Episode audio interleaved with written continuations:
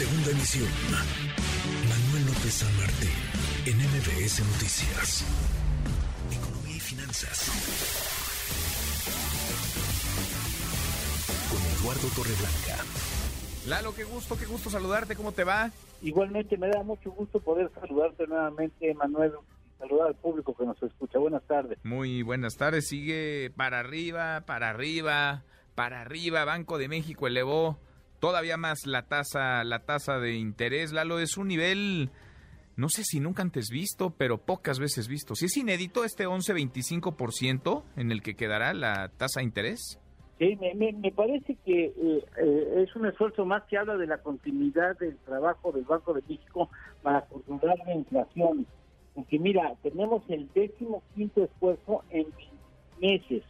Empezó el esfuerzo en el mes de junio del 2021 y desde entonces a la fecha, Manuel ha hecho cinco ajustes, eh, tomado en cuenta ya este, cinco ajustes de un cuarto de punto porcentual, 0.25%, seis ajustes de medio punto porcentual y cuatro ajustes de 75 puntos base, y tres cuartos de punto porcentual.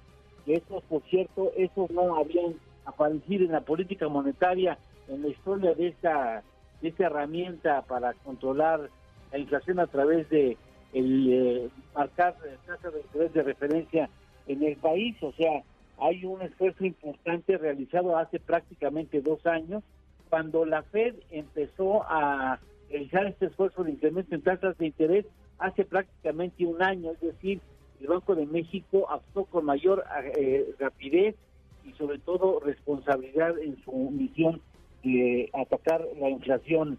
Eh, en, el mensaje, porque además de la decisión, se manda un texto que es conocido, por supuesto, por la población a través de la publicación que hace el Banco de México de este documento en su página de internet, en donde manda un mensaje de solidez de la banca mexicana, dice que cumple sobradamente las regulaciones de liquidez y capitalización, es decir, anticipan que no habrá sorpresas la insolvencia, posible insolvencia o demanda de retiros de clientes de la banca mexicana. Eh, y esperan que hacia eh, el, el, segundo trimestre de este año, hacia, hacia junio del presente año, la inflación esté en terrenos de 6.3%.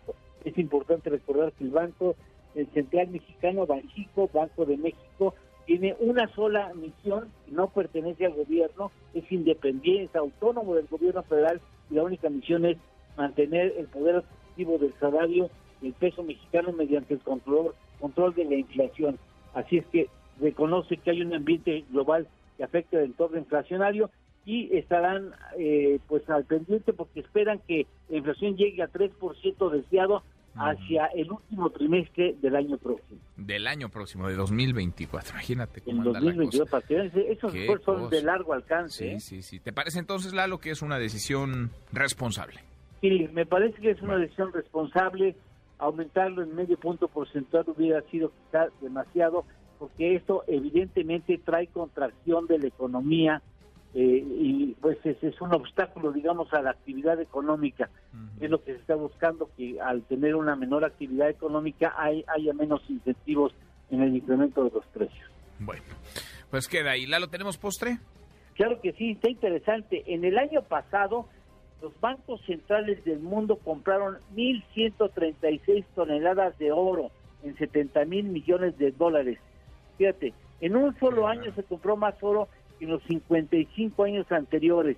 Turquía fue el principal comprador con el 13% de ese oro, China el segundo con 5% y Egipto el tercero con 4%.